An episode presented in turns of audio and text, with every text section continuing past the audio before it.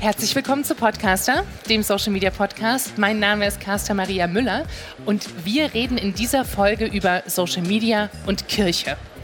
Jetzt kann man erstmal denken, oh Gott, was hat denn die Kirche mit Social Media zu tun? Ist der Papst eigentlich auf Social Media oder nicht? Alles Fragen, die wir klären werden. Ich habe mir den Jens eingeladen. Der Jens ist dieser Kirchentyp, der übrigens auch in der Branche so bekannt ist, denn äh, er ist dafür verantwortlich, dass es zum Beispiel auch einen Kirchen-WhatsApp-Newsletter gibt. Und ähm, wer genau dahinter steckt, was er macht und äh, wie er das Ganze macht und warum er das macht, das klären wir in dieser Podcast-Folge. Also ganz viel Spaß. Hallo Jens. Hallo. Wie geht's dir? Ach, mir geht's ganz gut. Zur Einordnung kurz, ähm, die, die die Podcaster kennen, ähm, wir haben es normalerweise nicht so laut. Wir sind hier bei der Facebook Marketing Konferenz in Berlin, haben uns mitten ins Foyer gesetzt und nehmen hier eine Folge auf. Du sprichst heute auch hier? Genau. Du bist dieser Kirchentyp, der auch Social Media macht. Ich bin der von der Kirche, genau. Ich sage immer ganz gerne, ich möchte mit ihm über Gott sprechen, dann ist immer Ruhe im Raum. Ja. Äh, das sage ich dann immer, sind die anderen, das sind die, die an der Tür klingeln. Ähm, genau, ich bin äh, für das Social Media Management oder den ganzen Bereich Social Media im Bistum Essen zuständig. Für alle, die es nicht wissen, Bistum ist sowas wie eine Verwaltungseinheit in der Kirche. In Deutschland gibt es 27 davon und ich sitze im schönen Ruhrpott und darf da Social Media machen. Was genau ist deine Aufgabe? Das ist eine gute Frage. Lieber Chef. genau, ähm, also meine Aufgabe ist es vor allen Dingen, die Kirche in Social Media präsent zu machen der Kirche ein Gesicht zu geben und der, den Leuten eine Möglichkeit zu geben, vielleicht auch mal wieder einen Erstkontakt zu schaffen und zu merken, Kirche kann vielleicht mehr sein als das, was sie so in ihren Vorstellungen, in, ihren, naja, in ihrer medialen Wahrnehmung haben. Jetzt hast du gesagt, äh, du bist in einer Stelle von 27 in Deutschland. Gibt es dich 27 Mal? Mittlerweile glaube ich das ja. Mhm. Ähm, so die letzten Jahre hat die Kirche da tatsächlich sehr viel gelernt. Mhm. Gut, wir sind 2000 Jahre, was sind da fünf Jahre Lernphase? Ähm, aber es gibt die mittlerweile tatsächlich fast in jedem Bistum und es gibt nochmal übergeordnet eine Ebene katholisch.de, das ist so quasi das bundesweite Organ. Okay, und du bist für den, für den Pott zuständig und ähm, an also, was sind die Ziele? Was genau ist dein Job? Was musst du machen? Ähm, mein Job ist es, also wir haben so einen Dreischritt, den wir immer verfolgen, Kontakt, Dialog, Bindung. Und mein Job ist es vor allen Dingen, den Erstkontakt herzustellen, also Möglichkeiten zu bieten, dass wir mit unseren Inhalten aus unserer Blase optimalerweise hinauskommen. Äh, wir haben in der Kirche irgendwie so ein, ich finde, sehr schräges Rechenmodell von 100% Katholiken, 10%, die irgendwie mit uns interagieren, 90%, die uns bezahlen. Ähm, okay, warte nochmal, sorry, das musst du länger. 100% Katholiken? Genau, also wir finanzieren uns in Deutschland ja unter anderem über die Kirchensteuer. Mhm. Genau, 100% Kirchensteuerzahler, davon sind so gut 10% die, die sonntags in den Gottesdienst gehen, die irgendwie noch in der Gemeinde verwurzelt sind. Die anderen sind getauft und stehen optimalerweise uns kritisch gegenüber oder wissen ja gar nicht mehr, dass sie katholisch sind. Mhm. Und den Menschen irgendwie eine Möglichkeit zu geben, dass sie was von Kirche mitbekommen, was sie so nie mitbekommen würden, weil sie gar nicht in der Gemeinde verbunden sind oder ähnliches. Das zählt so zu meinen Aufgaben und einfach den Leuten zu zeigen, Kirche kann anders sein und Kirche ist nicht der schlecht kopierte Handzettel. Okay, jetzt ähm, von, von, kannst du mir sagen, wie viele Menschen das in absoluten Zahlen sind? Also im Bistum Essen sind es gut 800.000. 800.000 Katholiken, die Steuern zahlen, die Kirchensteuer zahlen? Ja, also 800.000 ist die komplette Zahl, Steuern zahlt ja. man ja immer. Ne? Aber okay, genau. Also 800.000 und 10 Prozent davon gehen tatsächlich in die Kirche. Der Rest sind die Menschen, die du irgendwie über Social Media erreichen willst. Genau. Welche Zielgruppen sprichst du genau an? Ähm, das ist so ein bisschen unterschiedlich. Also wir haben uns das bei uns im Haus auch aufgeteilt. Ähm, in Kirche ist man ganz schnell dabei, wenn es um Social Media geht. Ja, das ist doch super, dann machen wir was für die jungen Leute. Ist nicht nur in der Kirche so. Wunderbar, das beruhigt.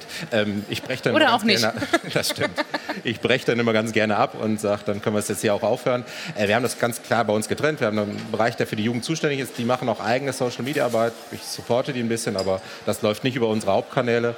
Unsere Hauptkanäle, würde ich sagen, sind so die 25- bis 35-Jährigen gerne bei Facebook dann noch ein bisschen älter, dann eher so, Facebook ist tatsächlich eher so das Sonntagsgottesdienstpublikum so vom Alter her, äh, Instagram dann eher die Jüngeren, aber das ist ja auch woanders so.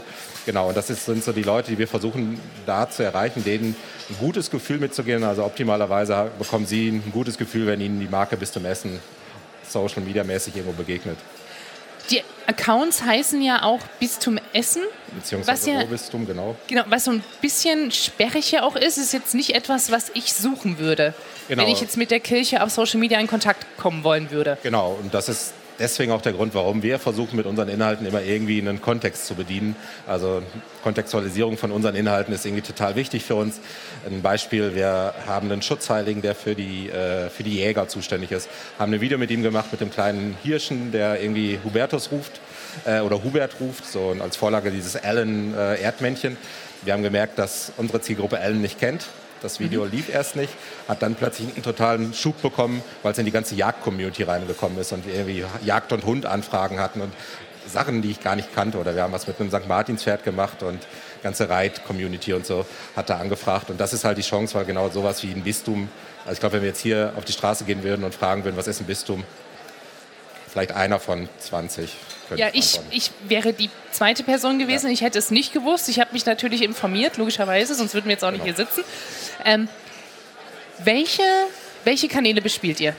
Äh, wir sind hauptsächlich bei Facebook und Instagram mhm. und haben als reinen Kommunikationskanal noch ähm, WhatsApp und Telegram. Jetzt ist es ja so ein bisschen auch verquer im Kopf. Also weil ihr macht ja tatsächlich für etwas Werbung, was Leute ja eigentlich leben sollten. Das ist so ein bisschen, wenn man es ganz platt vergleicht, ist so, dass ihr Werbung machen würdet, dass man die Hände wäscht oder so. Das ist ganz blöd gesprochen. Ist es nicht gegen die kirchlichen Werte auch? Oder? Nee, ich würde sagen gar nicht. Also wenn man sich, wir als Kirche verstehen uns schon als eine Gemeinschaft von Menschen für Menschen. Ja. Ähm, und sind dankbar und froh über jeden, der das mit uns irgendwie teilen möchte. Und Menschen, die uns vielleicht gar nicht kennen oder gar nicht so wirklich verstehen, was bei uns abgeht. Ähm, wir sind ja auch ganz groß darin, in Sachen und Worten zu sprechen, die kein Mensch versteht. Ja. Ähm, das halt jetzt gerade in den Kanälen irgendwie mal runterzubrechen und sagen, das ist die eine Botschaft, die vielleicht für dich interessant ist. Nehmen Sie mit, wenn sie passt, super. Wenn nicht, kommt vielleicht beim nächsten Mal wieder. Aber das den Menschen einfach mitzugeben, dass wir da auch präsent sind und auch, naja, auch vor allen Dingen ansprechbar sind, weil es fängt dabei an, dass keiner mehr weiß, was ein Bistum ist, aber wenn es dann wirklich darum geht, ich möchte mein Kind taufen lassen, was brauche ich alles dafür? Dass es ein Fahrbüro gibt, wo ich hingehen kann, geschweige denn ich weiß, wann das offen ist oder zu welcher Kirchengemeinde ich gehöre, das ist ja alles weg. Und wenn ich dann aber einfach auf unserer, auf unserer äh, Webseite mobil einen Button habe, schreibe uns eine Nachricht und kann auswählen, ob ich es per WhatsApp oder Telegram mache und die Leute uns da eine Nachricht schreiben, innerhalb von einer Stunde eine Antwort kriegen und sie wissen, was sie tun müssen, ist das halt was, wo wir für die Menschen da sind. Mhm. Versteht ihr euch als Unternehmen? Ich sage immer ganz gerne, wir sind eines der ältesten Unternehmen äh, der Welt. äh, ist mal mit so einem kleinen Zimmereibetrieb angefangen.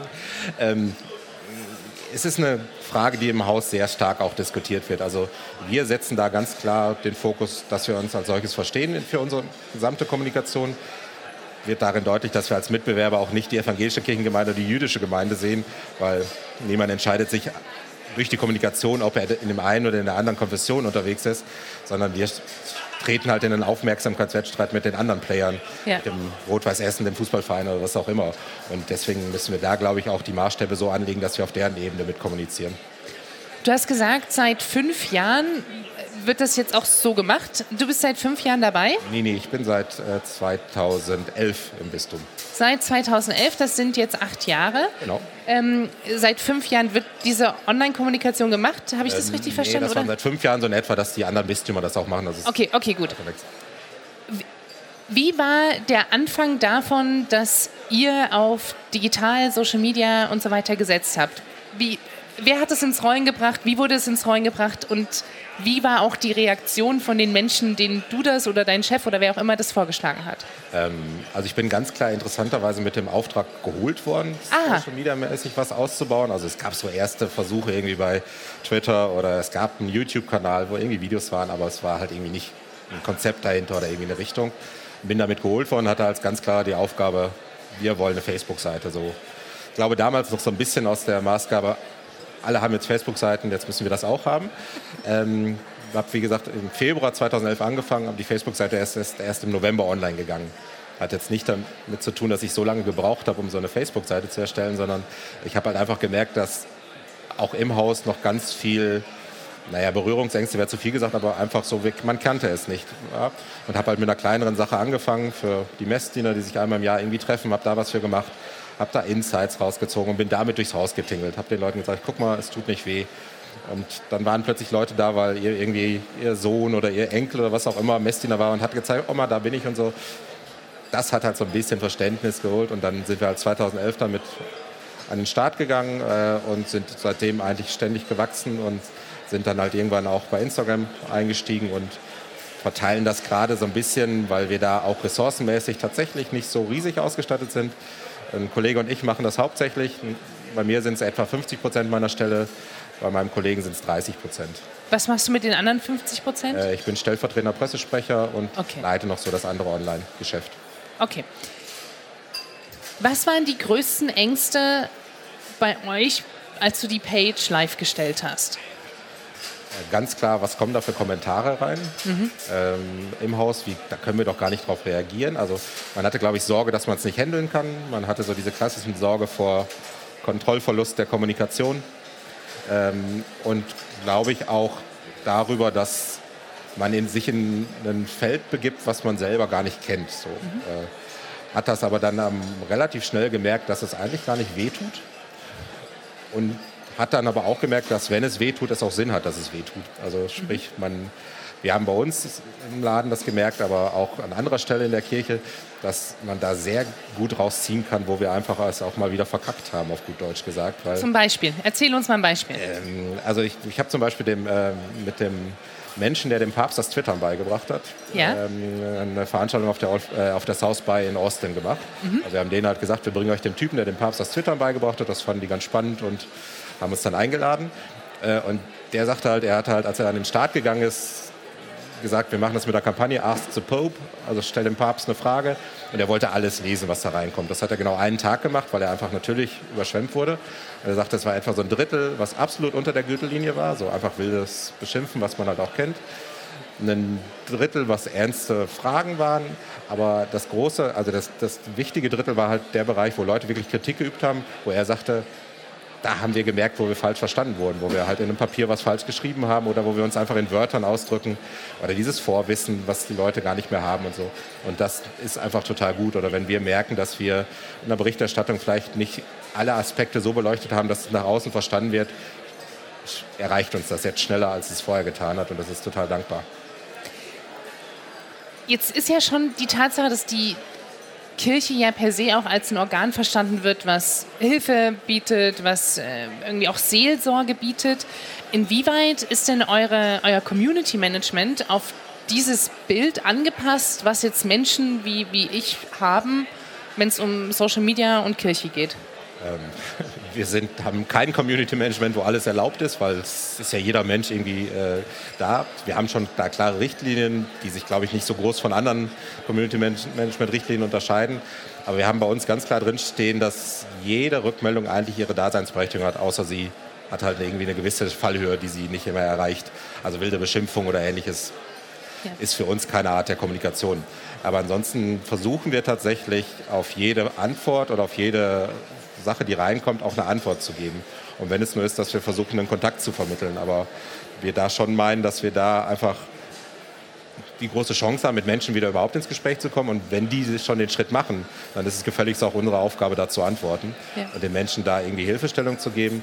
Äh, aber auch bis dahin, dass sie natürlich, was du gerade auch sagtest, sich mit Sachen an uns wenden, die man jetzt vielleicht nicht bei Telekom hilft anfragen will oder so, sondern weil es keine technischen Supportfragen sind, sondern Menschen, die wirklich auch in persönlichen Krisen stecken oder so. Und da haben wir halt das große Glück, dass wir natürlich da auch ausgebildete Seelsorger im Hintergrund haben, die wir dann einschalten können und die dann da quasi den Kontakt übernehmen.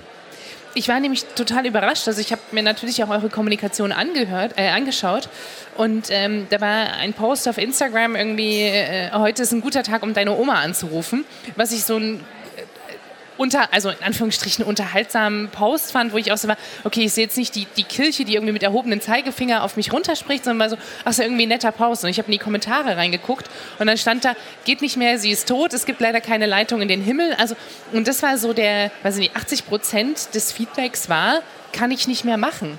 Und da war ich so überrascht, weil das eine, eine, Reaktion ist, mit der ich inhaltlich nicht gerechnet hätte, sondern ich war so ein Klassiker von Like, ist ja eine coole Botschaft. Ja. Das ist tatsächlich so, dass man, so, wenn wir diese emotionale Ebene da ansprechen, vielleicht man bei uns als Kirche auch nochmal anders sieht, als beim Unternehmen oder so sieht, ähm, dass das dann auch angesprochen wird und auch, äh, wo wir auch dann auch darauf reagieren, wo wir dann auch ganz klar sagen, ja, aber dann auch mit unserer Vorstellung sagen, vielleicht hilft es doch, wenn du einfach nur an sie denkst oder so. Ähm, also den Menschen da auch wirklich den Raum zu geben oder den Menschen halt, also wir haben lange darüber diskutiert, wie wir in Fällen oder in Situationen umgehen, wenn mal wieder was passiert, was wir alle nicht fassen können, wenn ein Terroranschlag oder ähnliches passiert. Und ähm, haben dann halt oder sind angefangen, ähm, das mit einem Post zu begleiten, wo es eine simple Kerze gab mit irgendwie, lasst uns doch an die Opfer denken. Ähm, ich hatte sehr lange große Bauchschmerzen mit diesem Post, weil sie mit zu den erfolgreichsten Posts gehörten bei uns, also eine extreme Reichweite generierten, was auf der einen Seite ja irgendwie meine Aufgabe ist, wo ich aber irgendwie das Gefühl hatte, ich mache diese Reichweite auf den, auf den Schultern der Opfer so. Ähm, und wir haben da viel darüber diskutiert im Haus auch. Und es gab, glaube ich, nach den Anschlägen in Frankreich, äh, gab es ja diese Möglichkeit, dieses, dass man sein Facebook-Profilbild so halbtransparent mit der Frankreich fahren. Da gab es auch riesige Diskussionen darüber, das würde doch nichts bringen und das wäre doch heuchlerisch.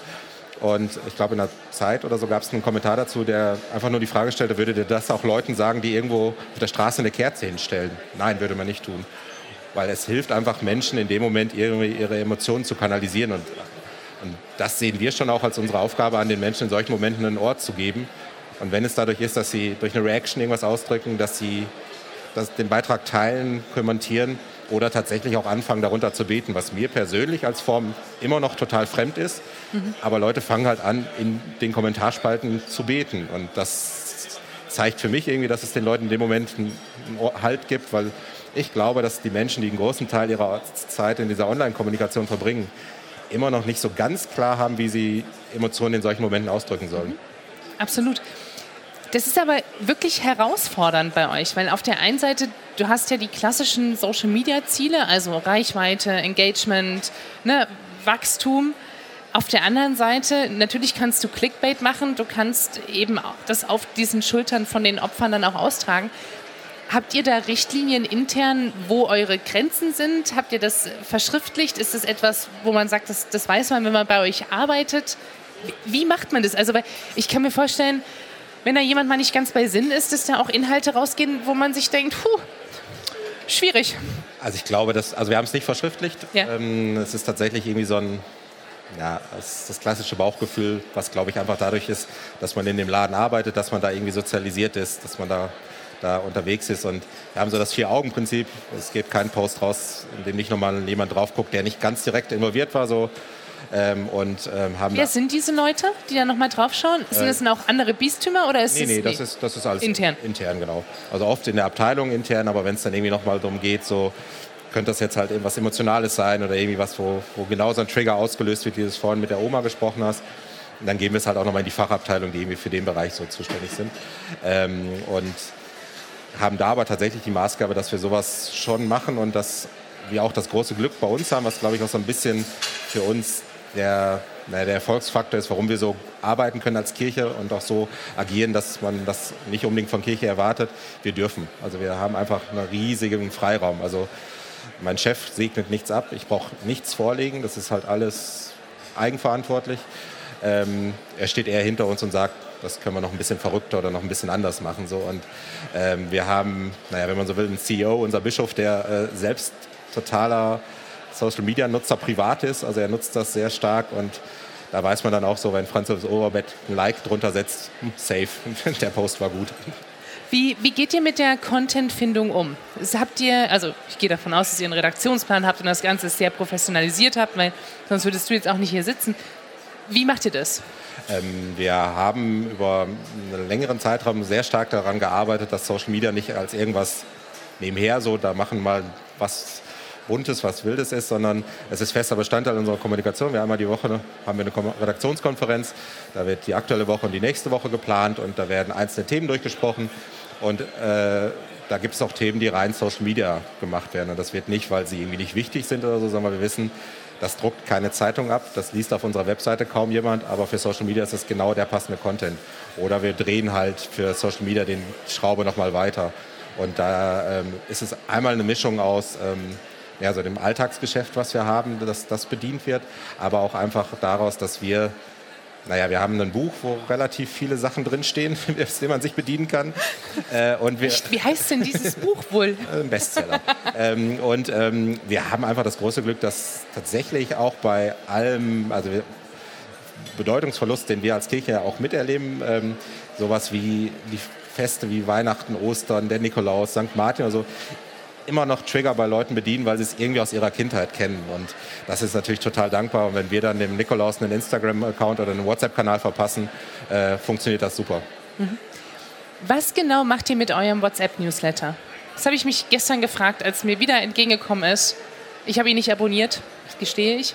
Das könntest du auch gar nicht, weil wir gar kein Newsletter mehr haben. Ah. Ähm, wir haben WhatsApp, also wir haben lange überlegt, wie wir WhatsApp für uns nutzen ähm, und sind relativ schnell dazu gekommen, dass für uns klar war, wir haben gar nicht so viel News, die so relevant für so viele Leute sind, dass sie Newsletter abonnieren würden. Ähm, und haben es eher halt für Storytelling benutzt. Also wir haben äh, angefangen damit, dass wir die Ostergeschichte, also all das, was so rund um Ostern passiert, ähm, quasi so in einem Live-Ticker per WhatsApp erzählt haben. Also Nutzer konnten, uns, konnten das abonnieren. Wir haben das so als Testballon gestartet. Ähm, mein Kollege hat schon irgendwie gesagt, das klappt wohl. Ich war da sehr, sehr skeptisch, weil ich irgendwie merke, meine E-Mail-Adresse gebe ich sehr häufig irgendwo an, aber meine Handynummer so dann eher nicht. Ähm, und habe gesagt, wir machen das erstmal, haben klassisch uns ein Handy besorgt, WhatsApp installiert, das gemacht und ich habe auch gesagt, ich würde die Kontakte alle einspeichern, habe das, glaube ich, einen halben Tag gemacht. Dann habe ich keinen Bock mehr gehabt, weil das einfach so explodiert ist. Ja.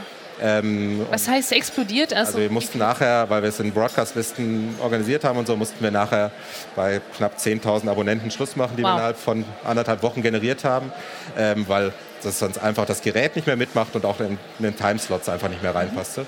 Ähm, und haben das Ganze dann nochmal zu Weihnachten dann mit einem, mit einem Drittanbieter gemacht ähm, und haben dann im letzten Jahr dem Nikolaus dann Kanal verpasst, wo wir, weil wir die Erfahrung gemacht haben, dass so ein, News, äh, so, so ein Storytelling über WhatsApp sehr gut funktioniert, zumindest bei unserer Zielgruppe, wenn es einen ganz klaren Anfang und ein Ende gibt und sie wissen, irgendwie für den Zeitraum kriege ich da was mhm. und danach ist auch wieder vorbei. Und dann haben wir halt für eine Woche lang vor dem Nikolausfest ihm halt einen WhatsApp-Kanal verpasst und er hat halt so eine Mischung aus irgendwie so, das ist die Legende aber es gab auch irgendwie ein Video, wo er morgens Liegestütze machte, um sich auf den Abend vorzubereiten oder er irgendwie nach der ähm, nach dem Nikolausabend irgendwie zu Hause saß und passend für einen Pott Currywurst gegessen hat. Könnt ihr nachweisen, dass diese Aktivitäten Leute wieder zur Kirche zurückbringen oder ist es dann eher die Bespielung der bestehenden Zielgruppe? Kannst du das nachweisen? Du könntest in unserer Finanzbuchhaltung arbeiten. Diese Frage kriege ich nämlich sehr häufig gestellt. Ähm, ich kenne die Fragen von meinen Chefs. Also das ich glaube, sind überall gleich. ähm, also wir haben im, ich glaube im letzten Jahr war es, haben wir eine große Studie aufgelegt, wo wir Menschen gefragt haben, warum sie aus der Kirche ausgetreten sind. Also nicht irgendwie, warum willst du austreten, sondern wirklich, warum seid ihr ausgetreten. Das ist auch wissenschaftlich valide.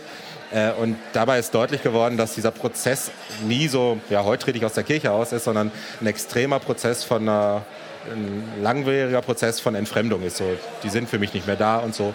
Und da versuchen wir anzusetzen. Das ist natürlich nichts, was man jetzt am Ende des Monats oder so belegen kann.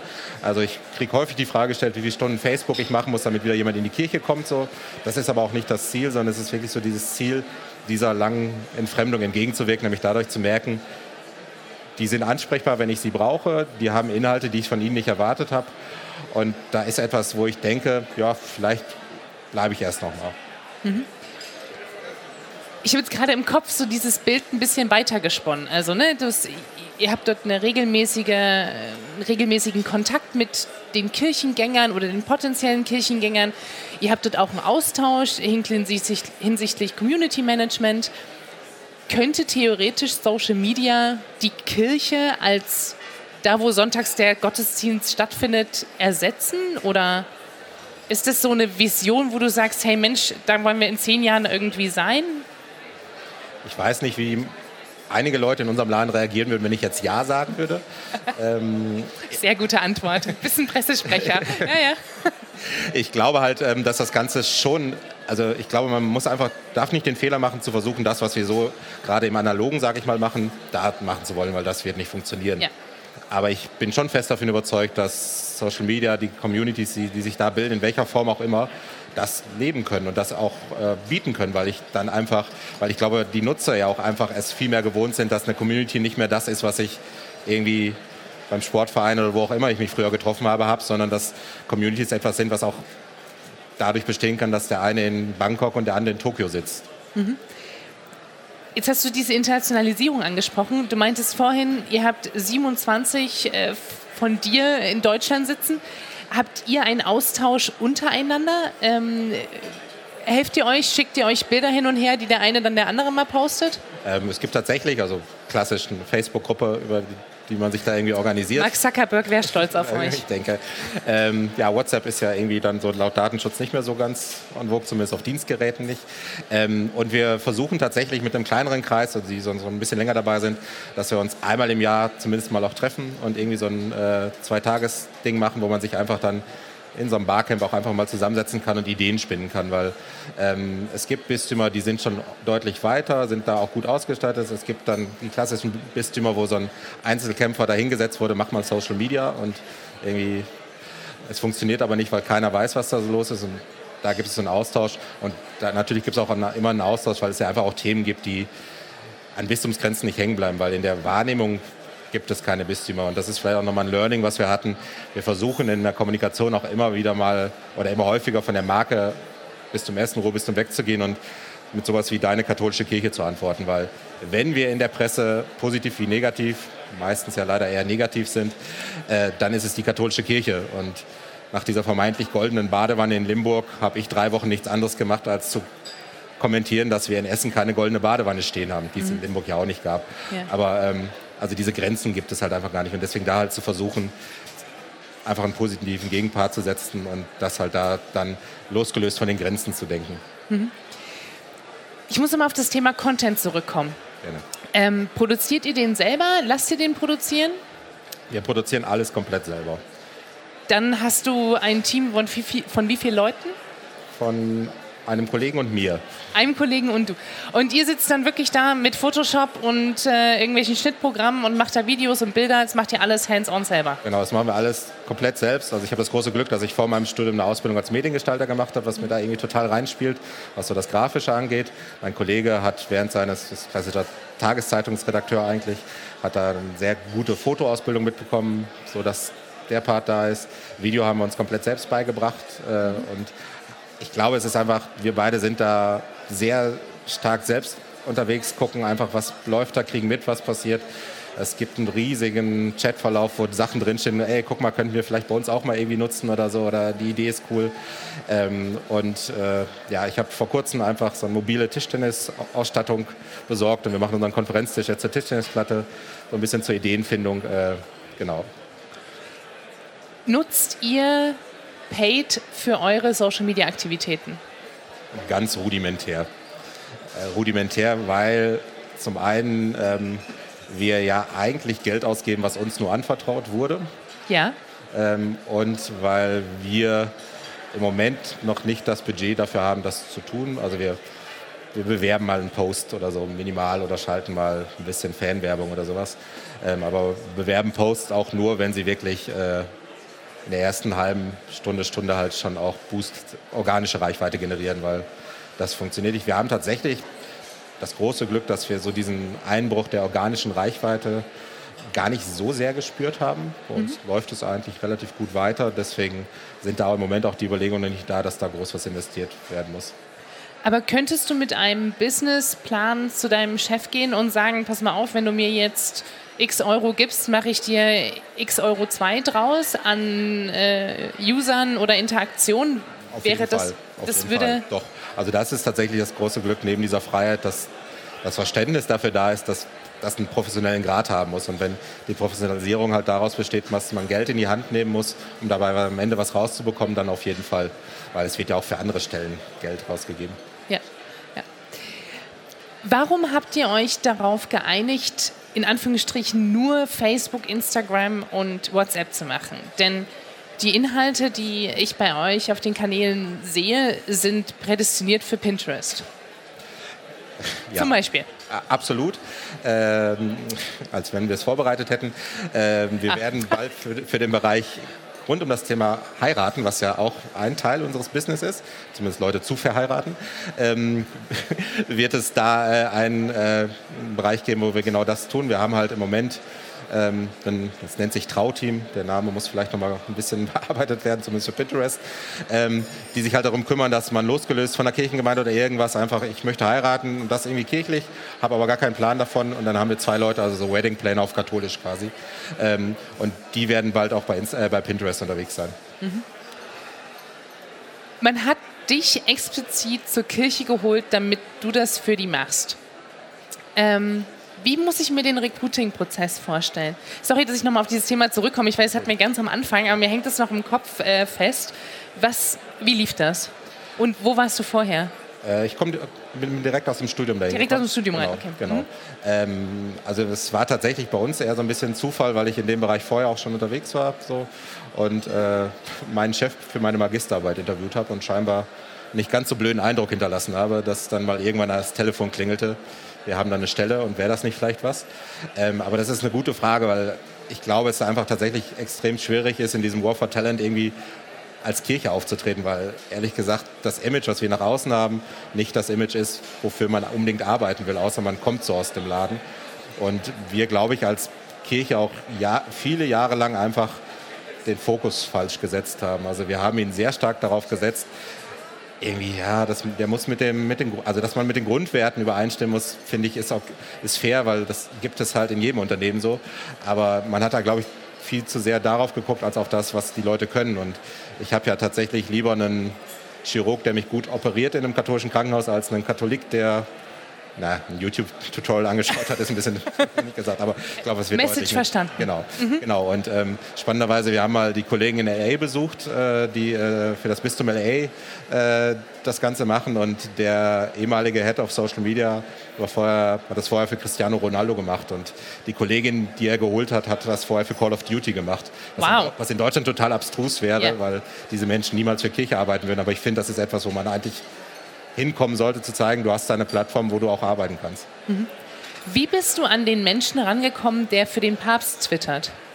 Ähm, Wer ist das? Das ist, äh, äh also aktuell macht das nicht mehr, ah, okay. aber äh, es ist eher der, der dieses ganze Konzept, also es gibt ja den Twitter-Handle at Pontifex, äh, wo der Papst in, ich glaube, sieben oder acht Sprachen twittert. Mhm für alle, die ganz nerdig wollen, auch in Latein. Das ist äh, sehr abstrus, finde ich, aber es gibt eine Zielgruppe. Abgefahren. Äh, genau, es ist vor allen Dingen abgefahren, wenn er irgendwie zu tagesaktuellen Sachen twittert, zu schauen, wie das in Latein übersetzt wird. Das ist sehr ah. abstrus. Ähm, ähm, das ist doch mega für jeden Lateinlehrer. Total. Unfassbar. Total, Entschuldigung, total. ja. Genau, und äh, das ist Kardinal Tai, also äh, es ist da im, äh, im päpstlichen Medienrat, so nennt sich die Struktur da unterwegs gewesen und den haben wir mal kennengelernt und mit dem haben wir ihn das Ganze halt konstruiert und der hat da auch einen sehr klaren Weg, ist ihre so, ist von seiner Art her da auch sehr klar und hat auch einen ganz klaren Weg und sagt auch einfach, uns will, uns will keiner mehr hören, wir müssen irgendwas ändern so. Und hat unter anderem auch dafür gesorgt, dass es im Vatikan die erste Bloggerkonferenz von katholischen Bloggern gab, wo er sich vorne hingestellt hat und gesagt hat, helft uns, wir verstehen nicht, was ihr tut. Und das fand ich mhm. irgendwie für so ein Konstrukt wie Kirche, Vatikan, mal zu sagen, wir verstehen gar nicht, was ihr macht, schon einen extremen Schritt das, was du jetzt gerade vom Vatikan erzählst oder auch du mit, mit deiner Arbeit per se, ist etwas, was man ja in ganz vielen Unternehmen auch sieht. Tauscht ihr euch auch mit anderen Unternehmen zu genau diesen Thematiken aus oder seid ihr in so eurer Kirchenbubble? Ähm, wir versuchen tatsächlich aktiv aus dieser Bubble rauszukommen, mhm. weil irgendwie Kirchenleute habe ich den ganzen Tag ja. um mich herum. Ist total gut, auch hier zu sein, wo äh, nicht so viele Kirchenleute unterwegs sind, äh, weil ich glaube, dass äh, also in Kirche irgendwas zu machen, da braucht man sich nicht auszutauschen. Das sieht man, das macht man. Aber irgendwie von den anderen zu lernen, die ja dann tatsächlich, wenn man irgendwie mal so dieses, äh, du kommst von Kirche, äh, das mal abgelegt hat oder äh, dann hat man halt irgendwie ein Level, wo man reden kann und das ist total gewinnbringend, weil das irgendwie ja, man steht dann vor den gleichen Problemen mit Chefs, die es nicht verstehen, Budgets, die zu klein sind, Teams, die zu klein sind oder aber auch, ähm, naja, wenn man in den Behördenbereich reingeht, ähm, wo man keinen Sale hat, den man irgendwie bewirbt, sondern irgendwie eine, eine inhaltliche Sache oder einen NGO-Bereich hat, eine inhaltliche Sache äh, hat, die man, für die man halt Social Media Marketing macht. Und das ist total spannend, das mit, sich mit denen auch auszutauschen. Denkt ihr über das Thema Influencer-Marketing nach? Es gibt. Also bestimmt. Ja, äh, Teile deine Gedanken mit mir. Nee, ich musste gerade innerlich lachen, weil es, ich zuletzt eine Einladung bekommen habe, wo jemand irgendwie einen Workshop veranstaltet zum Thema Christfluencer. Ich ah. fand den Begriff ein bisschen sperrig, sagen wir ja. mal so. Ja. Ähm, also ich glaube, wenn man, wenn man so will, hat Jesus das mit seinen zwölf Leuten da ja auch so gemacht. Das waren ja nichts anderes als Influencer. Ja. Gut, vielleicht die Kanäle nicht, aber ich erzähle euch was, geht raus und macht mal. Ähm, es ist eine total schwierige Geschichte, glaube ich, weil ich glaube, man gerade für sowas wie Kirche, also wir merken, das merken wir in unserer Arbeit, wie, wie, wie viel Zeit es gebraucht hat, uns abzunehmen, dass wir das wirklich ernst meinen, was wir da tun. Dass das irgendwie nicht jetzt ist, die machen ein paar bunte Bildchen und dann ist wieder, sondern wir meinen das ernst und wir können auch über uns selber lachen und nehmen uns auf die Schippe. Und ich glaube, da ist es halt auch gerade im Influencer-Bereich extrem schwierig, irgendwie jemanden da stehen zu haben, der, also entweder passt der für die kirchlichen Inhalte, man nimmt ihm das ab, oder er passt halt in die Influencer-Welt. Aber das irgendwie noch zu, miteinander zu bringen, ich glaube, da brauchst du schon noch sehr viel Transferleistung, das irgendwie, was wir so sagen, zu übersetzen in das, was Influencer weitergeben. Spannend. Eine letzte Frage zum Abschluss. Ähm, was wünschst du dir von den Plattformen, damit du besser arbeiten kannst? Tatsächlich, dass wir als kirchliche Einrichtung, NGO-Einrichtung überhaupt mal wahrgenommen werden, weil ich habe das große Glück, jetzt über irgendwie Kontakt, über Kontakt, über Kontakt, da auch mal einen Ansprechpartner zu haben. Aber dadurch, dass wir einfach nicht das Riesenbudget in diese Plattform stecken, spielen wir da auch nicht wirklich eine Rolle. Und ja. Da irgendwie mal in den Austausch zu kommen, äh, fände ich spannend. Ja, das kann ich verstehen. Ich danke dir für deine Zeit. Ja, ich ähm, freue mich über all die Inhalte, die du mir genannt hast und den ganzen Insights, die du mir gegeben hast. Und ähm, ich denke mal davon aus, dass wenn irgendwelche Fragen das sind, dass die Leute sich auch bei dir melden können. Sehr gerne. Und äh, wenn es sonst Fragen gibt, gerne über alle möglichen Kanäle einfach mich anschreiben. Casta Maria findet man überall. Danke, dass ihr zugehört habt bei dieser Folge von Podcaster. Und äh, nochmal zur Einordnung, wir sitzen hier bei der äh, auf Facebook Marketing Konferenz in Berlin, deswegen auch Hintergrundgeräusch und gerne auch Feedback dazu, damit wir wissen, ob wir das im März, wenn die nächste Konferenz in München ist, dann wieder machen. Vielen Dank für deine Zeit. Gerne.